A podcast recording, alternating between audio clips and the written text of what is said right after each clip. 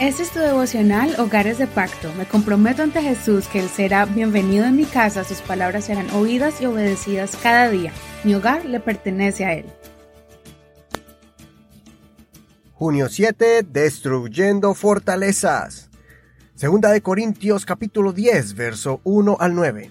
Ahora yo, Pablo, les exhorto por la mansedumbre y ternura de Cristo, yo que en persona soy humilde entre ustedes, pero ausente soy osado para con ustedes.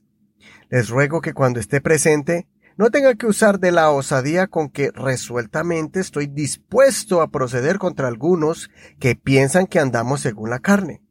Pues aunque andamos en la carne, no militamos según la carne, porque las armas de nuestra milicia no son carnales, sino poderosas en Dios para destrucción de fortalezas.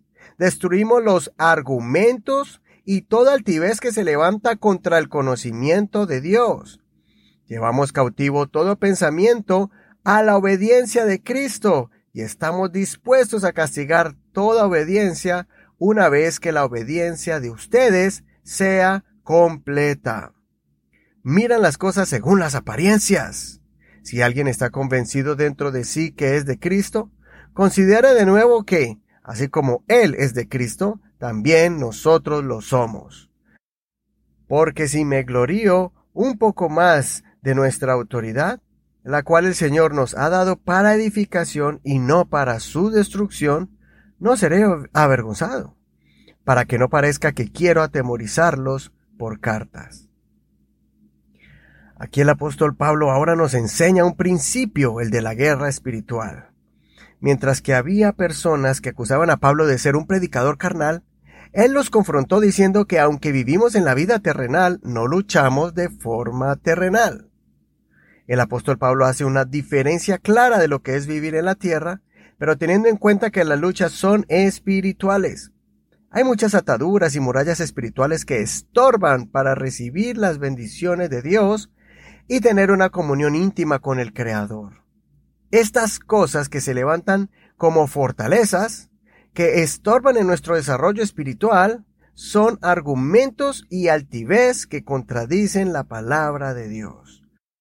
Cuando hablamos de argumentos, estos son ideas, pensamientos y filosofías que quieren trastornar la mente del cristiano y apartarlo de la verdad.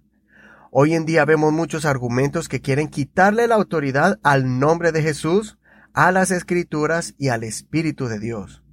Tenemos que tener cuidado con cualquier clase de pensamientos que nos quieren apartar de la comunión con los hermanos en la congregación. Cuídate de esos argumentos que vienen a tu mente cuando quisieras evadir tu responsabilidad en tu hogar, abandonando a tu esposo o tu esposa y a tus hijos, excusándote con algún argumento que parece espiritual, pero va en contra de el propósito de Dios para tu hogar. También debemos Tener cuidado con la altivez que representan esas emociones de orgullo y arrogancia. Esos sentimientos que no nos permiten recibir la palabra de Dios con humildad. La altivez se puede desarrollar cuando pensamos que somos mejores que otros, porque Dios nos usa de una forma u otra. Pensamos que tenemos más conocimiento porque tenemos muchos años en la iglesia y no permitimos que otra persona nos enseñe. Tengamos cuidado con cualquier clase de sentimiento contrario al mandato de Dios. Muchos han dejado el camino de Dios por un arrebato de enojo y rencor, y entonces piensan que ya no necesitan de Dios ni de la congregación. Al punto que estamos viviendo momentos difíciles por haber abandonado el camino de Dios. Pero la altivez no nos deja regresar al camino de Dios ni a la congregación, y esperamos que los hermanos nos busquen cuando nosotros somos los que debemos buscar a Dios y a la congregación. Consideremos, ¿hemos luchado con alguna clase de pensamiento que nos quiere confundir y alejar del Señor? Si lo pudiste vencer, ¿cómo lo hiciste? ¿Has luchado con alguna clase de sentimiento que brotó en tu corazón queriendo alejarte de tu hogar y tu congregación? ¿Lo pudiste vencer? ¿Y cómo lo hiciste? Soy tu amigo Eduardo Rodríguez. Que el Señor escuche tu oración y te ayude a derribar fortalezas. No olvides leer todo el capítulo completo.